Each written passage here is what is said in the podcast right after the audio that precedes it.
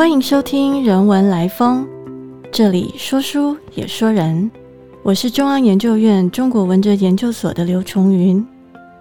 今天想和大家来谈谈寂寞该是什么样的声音，一个明末音乐人的故事。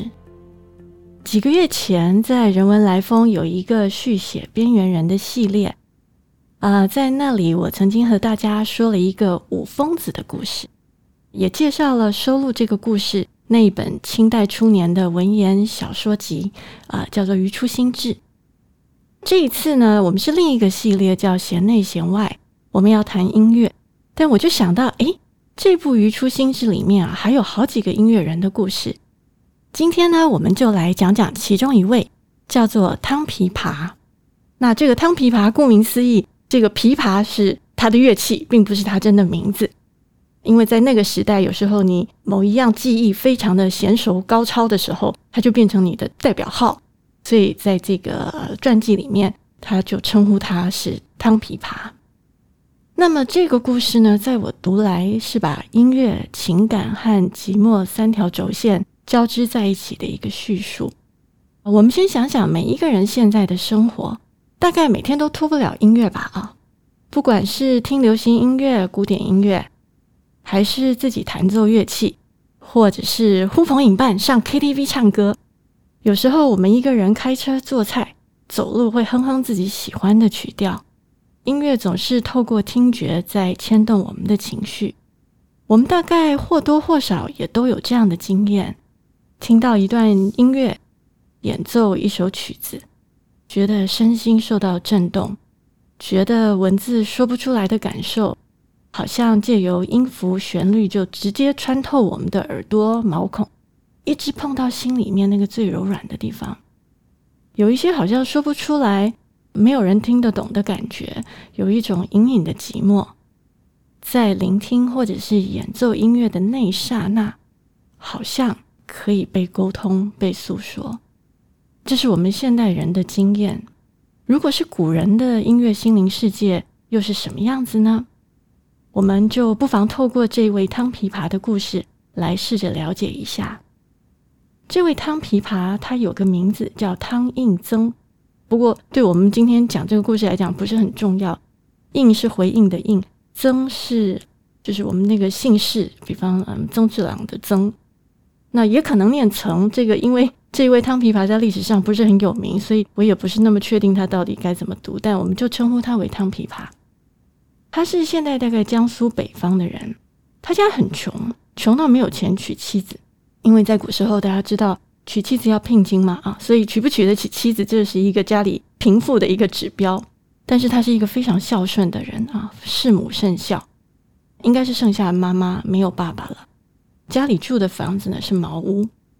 呃，关于他的幼年有一个特色，就是说他从小好音律，喜欢音乐，然后呢听到人家唱歌。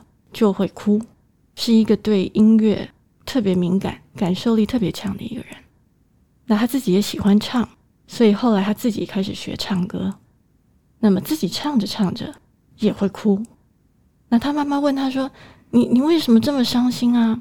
他说：“其实我没有真的什么事情让我伤心，可是我也不知道为什么，我听到这个音乐，唱着这个音乐，我就觉得我的心有一种凄楚的感觉。”我就难过了起来，所以这个好像有时候我们听歌就被一个歌感动，有时候是触动自己的经验，但可能在更年轻的时候，你不一定有完全一样的经验，但是你却会被那个歌曲的旋律或是内容而感动。这个叙述里面在定义汤琵琶这个人，他完全没有外在的功名、财富、地位，可是他是用他的一个生命特质被界定的，他有一个内在的能力。就是他会被感动，很容易被感动。那也因为这样，他也特别能够去感动人。那如果大家还记得上一次我们讲这个五疯子这类的故事呢，大概都有一个这个人成名的一个事情，一个特殊的一个遭遇，所以才会渐渐的有了名气，然后有人认识他，最后他才会被写出一篇传记出来。这个汤琵琶是怎么回事呢？那这个我们要说到呢，当时。在京师，在当时的北京，有一个非常有名的一个琵琶高手，我们就不讲这些名字了。总之呢，这个非常会弹琵琶的人，他传的弟子都是单传，传了一个以后，这个弟子又传了下一个。当时整个北京这个圈子里面，大家都知道说这一脉的琵琶的这个技术那是特别高超。那么当时呢，周凡这个凡是明代的藩王，也就是除了皇帝以外，皇帝有很多兄弟嘛。明初的时候被分封，他们都有自己的宫殿。那么当然经济上会比较富裕，因为朝廷呃每个月吧会给或每年会给他们固定的一些俸禄这样子。那他们当然就有这个钱有这个闲去发展一些文艺。那这个周凡在周这个地方是今天开封这一带。啊，是当时就是比较有艺文气息的一个反腐，所以这个反腐里面有一个私人的乐队吧，应该这么说，有一个弦乐团或者有一个歌唱团。可是呢，这个樊王觉得呢，我这个乐团里面的这个弹琵琶的人呢都不够好，觉得很遗憾。听说了汤琵琶的名字，知道他曾经跟京师这个很厉害的琵琶的这个流派，最后最后的这个传人跟他学过。就想说，请他来谈谈看吧，看看效果怎么样。结果这个汤琵琶到了反府里面呢，演奏的是胡笳十八拍，哀楚动人。樊王非常非常欣赏他，每年就开始给他米万斛，让他去养他妈妈。所以他等于是透过这一场表演，找到了一个自己很好的一个出路，那是帮这个樊王在反府里面演奏音乐。这个时候，我们可以讲一下这个胡笳十八拍。大家如果对于中国的历史或是译文有一点点兴趣的话，应该就会知道这个是蔡文姬的曲子，或者是说这个胡笳十八拍跟蔡文姬的关联非常密切。那么蔡文姬是东汉末年的一个呃才女，她的父亲是蔡邕。那么因为遇到这个东汉末年到这个三国这一段时期的这个战乱，所以这个蔡文姬被匈奴人抓到北方去了。不得已就变成了这个匈奴王的妻子，那么在那里生了两个儿子。后来在当时叫藩地啦，总之在北方做皇后做了十二年。其实匈奴王对他也挺好的，但后来呢，曹操跟蔡邕就是蔡文姬的父亲，因为是关系挺不错的，就想要帮忙让这个蔡文姬可以回到汉地，让她可以回家啊。那这个事情谈成了，就让她回来。这个胡笳十八拍特别的哀楚，一种很凄怆的感觉。为什么呢？这个蔡文姬回来到底是好还是不好？你从他的这个经历你来看，他当时被俘虏，对不对？被抓到这个北方，当然是他不得已的。但是呢，他也在那里做了母亲，生了两个孩子。现在他人可以回来了，可是两个孩子不可能跟他回来。所以这十八拍呢，就十八段音乐，每一段呢有唱词有曲子，唱的就是他的这个经历。明明是一个世家大族，而且是特别有辩才、特别博学的一个很美妙的一个女子，而且她是妙于音律，她连音乐也非常好。可是呢，一路上每一段她的人生遭际都是身不由己。我记得我在故宫的时候看过一幅画，叫《文姬归汉》，它其实是中国的不管是文学或是艺术领域很重要的一个母题。它除了是一个历史事件，也是一个文学或者是绘画的一个母题。胡笳十八拍除了音乐辗转有流传，当然它在每个朝代会有一些改动。汤琵琶是因为弹奏这首曲子扬名于板斧之间，因为它名声这么大，名声传出了这个反府嘛，所以教坊。就是当时的声色圈啦，不管是名妓啊这些青楼，青楼里面就是流行音乐流行的地方，最需要音乐的地方，因为大家去喝酒啊，就会希望美丽的女子来唱歌，在当时的文化是这样子，所以呢，他的名气一路传到这个青楼啊，这个声色圈里面，大家都觉得，哎呀，这个汤琵琶很厉害，都争相想要跟他做朋友，就是非常多美丽的女子，青楼女子都想要跟他做朋友，而且希望能跟他很亲密。但是这个唐琵琶呢，是一个颇自重的人，是一个有人品的人，所以并不是谁啊叫他来演奏，给他钱，他就会做这样子的事情的。这是他作为一个一个人吧，另外的一个特质。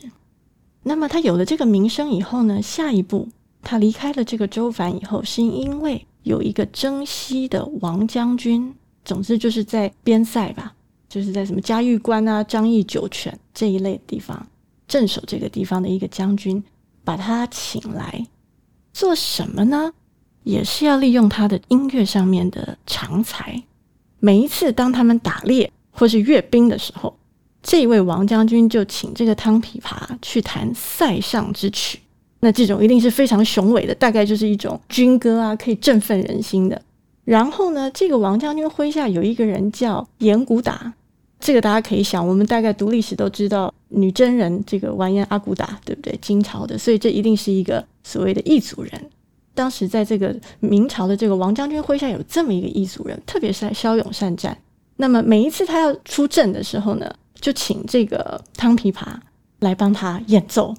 然后上马杀贼，这个效果会特别好。我们用现代的人来想，就是发现说，哎，这个音乐在当时不是只是娱乐圈呐，就是抒发一下情感，它其实还有非常实际的战场上可以发挥一些作用的。我们刚刚说这个汤琵琶一开始他其实是穷到没钱娶妻子，后来呢，当然这些工作应该有一点钱啊，但是始终他就没有太太，无心于此。总之，他的工作又因为需要去很多不一样的地方，就是谁征聘他。谁需要他，他就到那个地方去，所以其实是比较居无定所的。他在这个征西大将军的幕下过了一阵子，有一天他到了一个地方叫榆关，这个应该也是在中国的比较边疆，下大雪，那马上听到一种乐器的声音，叫做碧丽。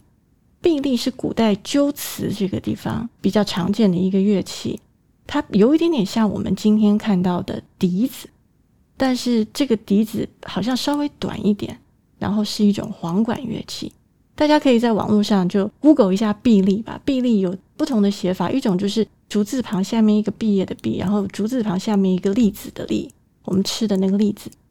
那你其实是可以听到一些演奏的片段，大家可以知道那个感觉啊，其实是声音比较高啊，但是就是可以是比较凄楚的。这个音乐让他想到妈妈。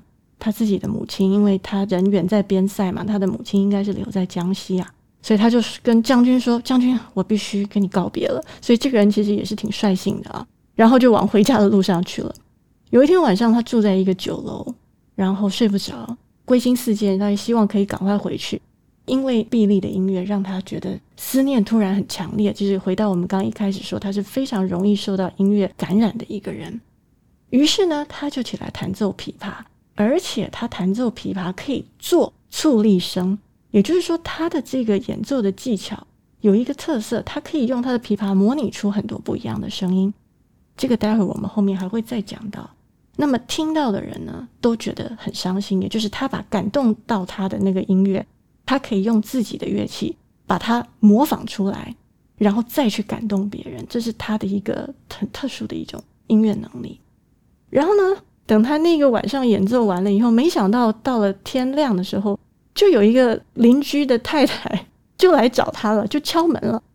他说：“先生，请问你昨天是受了什么东西而感动吗？”他说：“君岂有所感乎？怎么你演奏出来的声音这么悲伤呢？我呢，已经守寡守了十年了。那么这十年我都是回来陪着我的母亲住，结果我的母亲最近离开了。”所以这个女子其实是孤家寡人一个，而且她自己其实刚刚经历了丧母的这个悲痛。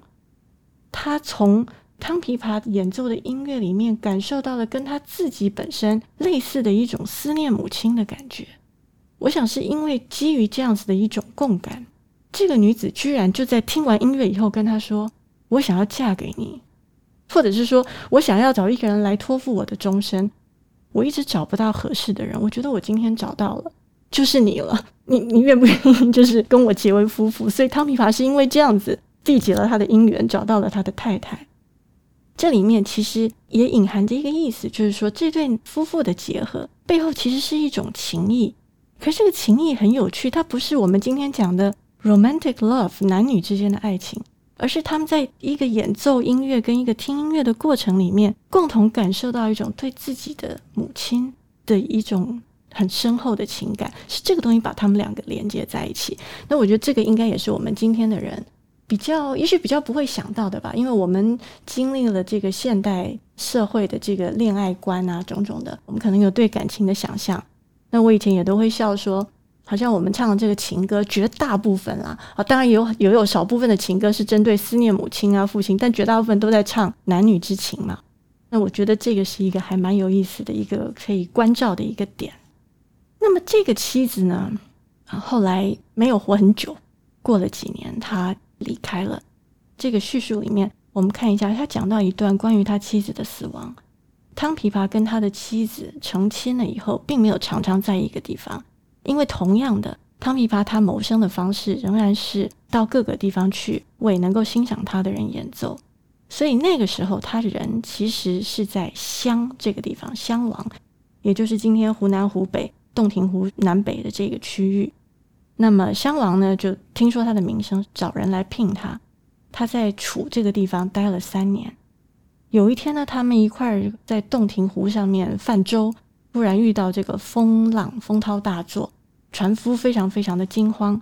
这个时候呢，我们汤琵琶做什么事呢？嗯，当然还是弹琵琶。弹什么呢？弹一首曲子，叫做《洞庭秋思》。这个曲子大家也可以 Google 一下。其实今天这些曲目都还在的，可以听到一些。当然我不知道是不是明代的一模一样的，但是大家可以感受一下。据我的调查，这个曲子就是在描述洞庭湖的秋天。它是一个稍微比较和谐，就是一种淡淡哀伤而已，讲的是那种烟波浩渺。但是毕竟是秋天嘛，所以有一种四季地善的一个感觉。但是因为它是一个比较平和的一个音乐啊，比较和谐的一个音乐，所以居然他弹完以后呢，这个风波呢就稍稍的比较安定了。这个时候大家发现船开到岸边的时候，有一只老猿猴，然后眉毛很长，然后突然从旁边的树丛里面跳进船上的这个船棚里面，就在那边一直哀嚎，一直叫，很哀伤的样子。那没有人知道这是为什么。然后呢，一直叫了一一个晚上，好像在呼应 这个洞庭秋思啊。然后结果到了天亮的时候呢，他突然抱走了汤琵琶的琵琶，跳到水里面，然后就不知道跑哪里去了。从此，这个汤琵琶他很熟悉的弹了很久的琵琶就这么消失了。他就觉得很惆怅啦，就有一阵子就不弹琴了。然后一直到他回到家去看母亲的时候，他发现他的母亲还健在，但是他的妻子已经亡故了，只剩下一个。土堆一个土墓在旁边，那么他的妈妈告诉他说：“你的太太离开的那个晚上，门外有一只猿猴不断不断的在啼叫，然后我开窗以后又看不到它，就跑不见了。那你的太太那个时候跟我说，我等待我的先生啊，等了很久，他都没办法来，可是我却听到一只猿猴在啼，到底是为什么呢？”我觉得我应该就过不了今夜了，应该很快就要死了。那么我唯一唯一死前的愿望就是，或是我的遗憾是我没有听到他先生的这个琵琶声。等他弹琵琶回来的时候，你可不可以告诉他，请他在我的墓旁边，就是为我演奏一曲？这个汤琵琶听到他妈妈的话，当然第一个很伤心啊，第二个当然就准备了这个酒啊，然后薄薄的一些呃祭奠的的食物，为他的妻子弹琵琶。这个事情也联系起来，这一只猿猴当时在汤琵琶妻子窗外的这个猿猴，很有可能就是根据这个叙述，他没有把他直接的因果关系讲得很清楚，但是很有可能这一只猿猴，有时候我们会说有一些生灵，他特别感受很纯粹，没有太多杂念，他完全就是很直接的感受到一种情绪，他可能感受到了这个妻子要离开的哀伤。然后他就不知怎么的，有点神奇的，就在洞庭湖这边也出现了，好像也回应着汤琵琶的那首曲子里面那一种稍稍微的一点些些的惆怅的意思。所以就有这么一只动物，这种生死离别的这个感情，透过音乐，然后它的中介者其实是一只猿猴，在两个地方受到他们感动，用他自己这种哀嚎的声音作为一种回应。所以这个我觉得也是。我们在想音乐到底是什么？我们现代的人讲音乐、学乐器，我们会谈技巧，我们可能比较少去想音乐跟动物的关系。也许有吧，现在宠物风很热，我不知道有没有发展到这个程度。但是在传统的这个叙事里面，其实这个共感、那个感受，不是只限制在人跟人中间的，跟大自然、跟动物，它其实中间它都有一个相应的一个可能。接下来，嗯，汤琵琶的人生就会有一点点转折了，应该是往更悲伤一点的方向转折。那么妻子离开以后呢，就遇到了流寇。这个也回应到我们上一次讲这个五疯子，因为虞书新志的时代大体上是明朝末年、清朝初年，他写的都是这些人的事情，所以常常这里面的这些主人翁都会遇到流寇。那么遇到流寇以后呢，就没有这些什么襄王啊、周王啊，这所有的王府啊，这个就跟着明朝一块覆灭了嘛。所以就不像以前有稳定的收入，然后有欣赏他的、有雄厚资金的人可以来指引他的生活。妻子离开以后，他就已经日荒酒色。你看，他本来年轻的时候是一个非常自重的人，对不对？并不会因为美丽的女子要来接近他，他就变得很随便。但是因为妻子离开了，我想这个妻子对他来讲不只是妻子，某一个程度来讲有一点知音的意味。记得我们刚刚说他们是怎么认得的？大概他就有一点。对自己人生就是有一点点很悲伤吧，有一点就放纵，但他还有母亲在啊，所以他不能够离开，他必须完成他的责任，所以他的生活形态有一点改变。那么刚好这个流寇来了，他就必须背着他的妈妈，就在到处流离，找哪里有的吃就往哪里去。最后呢，有人看到他的时候，其实他是眼睛也视力也不好，快瞎了，耳朵也听力也不好了，而且鼻漏。鼻子的鼻漏水的漏，这个在古时候其实就是有那种嗯，chronic 嗯 disease，就是有那种慢性病。我们不知道确切的，我至少我不知道确切的原因，但就是鼻子里面会会一直好像流鼻水、流鼻水这样子，然后会分泌不好的东西。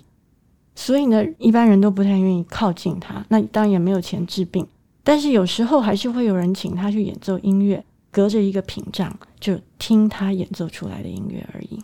这个叙述呢，最后用一段是在描述一下汤琵琶的音乐到底有多好，是怎么样的情况。那我们可以来嗯感受一下音乐有一种能够传达文字所不能传达的感情。但这里面有一个吊诡的事情是，我们对于某些音乐的感受没有透过文字，好像又没有办法传递出来。所以这篇文字它有意思的地方是，文章的作者透过文字要去描述。汤琵琶的音乐，他是这么说的：“他说他会弹的这个古调啊，大概是有百十余曲，就是一百几十首的乐曲，他可以弹大的、激昂的，好像风雨雷霆，像那个大风大雨、闪电呢，这样台风这样子的一种音乐。另外呢，也有那种就像愁人思妇，就是思念自己心爱的人，或者是旅行的人啊，忧愁的人，百虫之嚎，还有虫鸣。”一草一木之吟，草木的声音。我们常常是说，风吹的时候会呼号，树也会有声音。不同的花，不同的植物，在风的这个触发下，都会有不一样的声音。这些东西通通都可以透过汤琵琶的琴音来传达。那么，他最拿手的是哪一首曲子呢？叫《楚汉》。我们可以猜想，可能就是《十面埋伏》。十面埋伏当然就有它的典故。如果大家对中国的文史比较有兴趣，就会想到项羽，对不对？他那个非常有一点凄怆的人生最后的时刻，什么样的时刻呢？我们可能都读过，就是那个垓下之战，在今天的安徽这一带。当然，刘邦跟项羽就在争夺天下嘛。那最后项羽一路一路被逼到垓下这个地方，基本上他就已经不可能东山再起了。所以那是一场非常惨烈的战争。文字是这么说的：声动天地。瓦屋若飞坠，所以他先要描述的这个音乐有一段是战争的音乐啊，好像天地都为之震动，然后那个屋瓦什么乒乒乓乓的到处掉下来的那种感觉。然后如果你仔细听的话，你会听到什么？你会听到金声，金银的金，这个指的就是像拔这一类的乐器啊。啊，你会听到鼓声，就是拔跟鼓。你会听到剑弩声，你会听到刀剑还有弓箭的声音。你会听到人马杂踏的声音，有人在喊，有马蹄声、马鸣声。然后呢，过一阵子都没有声音，为什么？因为战争结束了，胜负已经决定了。过了一阵子，你会发现有一个悠悠的声音开始出现，有怨而难鸣者，一种很哀怨，可是你又好像一开始听的还不是很清楚，这是什么？这是楚歌。那我们就想到四面楚歌那个成语。你模拟你，如果你是项羽或是他的士兵，这个楚歌刚传来的时候，你一定是觉得他从远远的地方，哎，是这样吗？越听啊，越觉得他这是我家乡的曲子吗？越心酸。他的这个汤琵琶的演奏就模拟出那个感觉，所以要从好像没有若有似无一点一点，然后再来有一个声音是凄而壮者，很凄凉，但是又很雄壮。这是什么声音呢？就是当四面楚歌，你的士兵都已经放弃了，对不对？已经没有办法再打下去的时候，项羽出来唱歌了，他的慷慨悲歌，那我们大家可能就会想到“力拔山兮气盖世，时不利兮骓不逝”这个项羽最后唱的这个曲子。然后，当然这当中又还要夹杂着别姬声，所以一方面你要很慷慨，我虽然败了，可是我毕竟是一代英雄，我败而不败。可是另一方面，你又要跟你最心爱的女人离别，你又是柔情，就又有一个柔情柔肠寸断的感觉在里面。所以这个壮与柔中间，怎么样去演绎出那个感觉？这个是汤琵琶他又能做到的一个事情。最后必须再逃，逃到最后最后，所以陷大泽，这是史记里面讲，他们最后这个实在都不知道再往哪儿去了，看起来每一条路都不太能够走。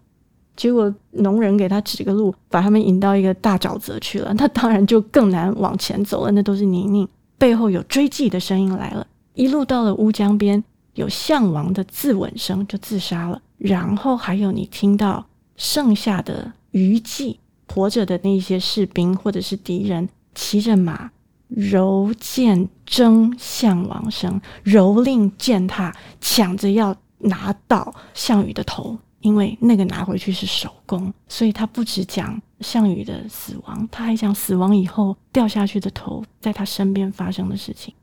这样子的音乐会让听的人一开始很激愤，继而恐怖，因为一直在打仗，对不对？最后你发现你是输的再难挽回，所以恐怖。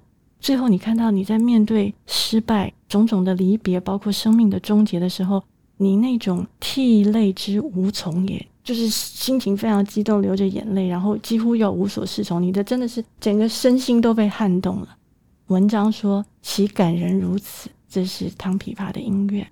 他的这个《汤琵琶传》最后一段，简单简单的介绍一下他的终局。他说，这个汤琵琶呢，大概是到了六十多岁的时候。就又流落到怀浦，怀浦就是淮河一带，其实也就是他最早他出生的地方。所以你看，他这一辈子一路最远走走到这个甘肃这边，对不对？最后又回到他出生的地方。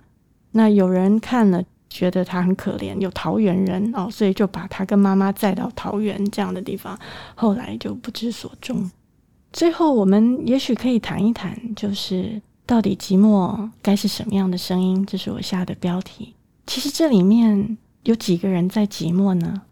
如果我们把文章里面提到的几首曲子，有胡笳十八拍的蔡文姬，有楚汉里面讲的项羽，有我们这个传记的传主汤琵琶，甚至还有这一篇传记的作者王游定。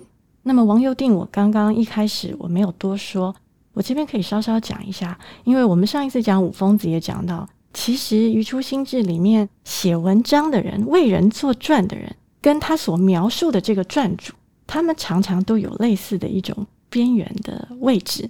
尽管他们的社会位阶不一定一样，但他们都有某一种边缘性。这个王幽定也是这样子，他出生在官宦世家啊，他是江西人。他的爸爸呀、爷爷呀的科名显达都是大官的，所以到了他呢，他可以比较没兴趣，因为反正他家学很好嘛啊，然后他就钻研学术，然后他非常聪明的人，除了学术很喜欢读书以外，他也很喜欢音乐。说他年轻的时候单生计，说难听也就是喜欢去青楼厮混，但是一方面就是也也是很能欣赏音乐啊，还偶尔帮人家做做曲子。喜欢音乐的人就青楼就是很适合他。然后呢，又喜欢陆博，基本上陆博就是我们今天讲博弈嘛，就是下一种棋啦。那可能不知道有没有涉及赌博，但就是喜欢这种都是一种博戏，都是不务正业的事情。然后好仙怪、神仙啊、鬼怪的这种事情。长大以后稍微收敛性情，就喜欢两汉八家之文，所以后来现在写文章写的不错，才有这一篇《唐琵琶传》。然后喜欢历史，但他终身就没有科名啊。同样的，他也遇到了明朝灭亡，所以崇祯末年的时候。流寇来的时候，他就到处漫游。他也是一个到处跑来跑去的人。他曾经在史可法的麾下帮他做过一点事。那后来史可法殉国了，所以他就又继续到处过着闲散的生活，因为他觉得世道很乱，嗯，做官啊，或是做这些所谓的正途，已经没有什么可以发挥的地方了。所以他后来晚年就是诗文自娱，然后绝意仕尽，最后是住在一个杭州的一个西湖边的一个佛寺里面。然后呢，最后是贫病而死的，就是又穷又生病，连埋葬的钱都没有，是朋友帮他凑了一点钱，然后埋葬他的。所以是这样的一个人。可能也正是因为这样一个人，他就对像汤琵琶这样的人，第一个他们都喜欢音乐，第二个他们其实都是很有才情的人，也都因为这个时代。有很多的不得已或是无可奈何，蔡文姬跟项羽其实也是这样，对不对？他们都是要不就是特别有文采，特别擅长音律，要不像项羽，其实是一个英雄般的人物。那这些人，他们都在某一个时代有那个无可奈何、不得已，其实就变成是一种寂寞的感觉。你能够有做出这么好的，你有这样的音乐，但是不一定人人都能够欣赏你。所以王尤定在文章最后他自己说了一些话。他说：“我最后最后看到汤琵琶的时候呢，他说当时他坐在一个土室土屋里面，那就是家徒四壁的感觉，正在煮饭奉养他的母亲。人争见之，大家都瞧不起他啊，大家就不太像以前他在王府里面做事，大家就争相的要去亲近他。现在不是这样了，人争见之，只有我自己，就是这个王尤定，我对他非常的敬佩，肃然加敬言。”长琵琶自己仰天说：“哎，就这样了吧，我这一辈子就这样了吧。世显知音，这个世界上呢，其实知音是很少的。等我把我的母亲照顾完，然后送她离开这个世界以后，我就投身黄河，我的生命也可以结束吧。”所以王尤定说：“我是因为听到他说这个话，我觉得很凄然，我就答应他说我要帮他写一个传记，这样子。于是有现在这个文章。王尤定自己说：沦落在这个世界上。”找不到知音而叹息的人，应该也不只是汤琵琶一个人吧。所以，某个角度上，这一些人物啊，不管是文姬、项羽、汤琵琶，或是王尤定，在他们的时代，可能都感受到一点寂寞。但是，也很有意思的是，他们的音乐，或是他们音乐透过文字，好像也都被留下来了。所以，我们今天还知道。胡笳十八拍有一些乐曲的音律留下来，然后我们知道这其实是十八组的一些诗歌。项羽，我们刚刚说他的最后的这首《力拔山兮气盖世》，这现在变成我们很有名的一段诗歌。汤琵琶的传记、王尤定的文字，其实都还在。所以，一方面亡国跟社会动乱，造成一种一种说得出说不出的一个寂寞的感觉。我们从现代的角度回过头来听这样子的一个故事。我们也可以重新再想象那个没有录音、没有录影的时代，那个听觉的世界曾经可以怎么样的丰富。有时候我们会说，我们现在是一个视觉性的时代，因为大家都非常仰赖视觉。我们光手机上的东西可以看的都永远都看不完了啊！然后这个还有各式各样的电影啊，然后我们用了很多很多的眼睛，那又因为我们现在有电，所以你眼睛可以使用的这个时间也变长了。如果是古时候呢，天黑了以后就黑漆麻乌的，你就只能靠听觉。所以那个时候的人，我想听觉大概比现在敏锐的多吧。那我们可以想一想，就是透过这样一个故事，到底我们在听音乐的时候，我们真正听到什么？在这则故事里面，其实音乐不只是感情，还有人品，还有某一种伦理在里面，对不对？他跟母亲的关系，他跟妻子的关系。今天。我们重新在开发自己的耳朵。我们在听音乐的时候，除了强调啊这些曲子技巧多么的高超啊，小朋友会说啊我好希望挑战多难的曲子啊。除了这个以外，音乐里面还可以有什么样的东西呢？我们到底可以听得多深？余初心智最后最后编这本书的人叫做张潮，这个我在《五疯子》里面那集我讲过。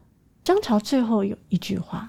他的意思是说，他觉得这篇文章，当然因为他自己选进来了这个《唐琵琶传》，他觉得呢是写音乐的一个极佳的作品。他说：“浔阳江口，上训一筹耳。”浔阳江口，我们大概都记得。如果是我这一年辈的人，就想到白居易的《琵琶行》。我们以前读这个文言文，说啊，最能够描写音乐写的最好的，大概就要看《琵琶行》这一篇。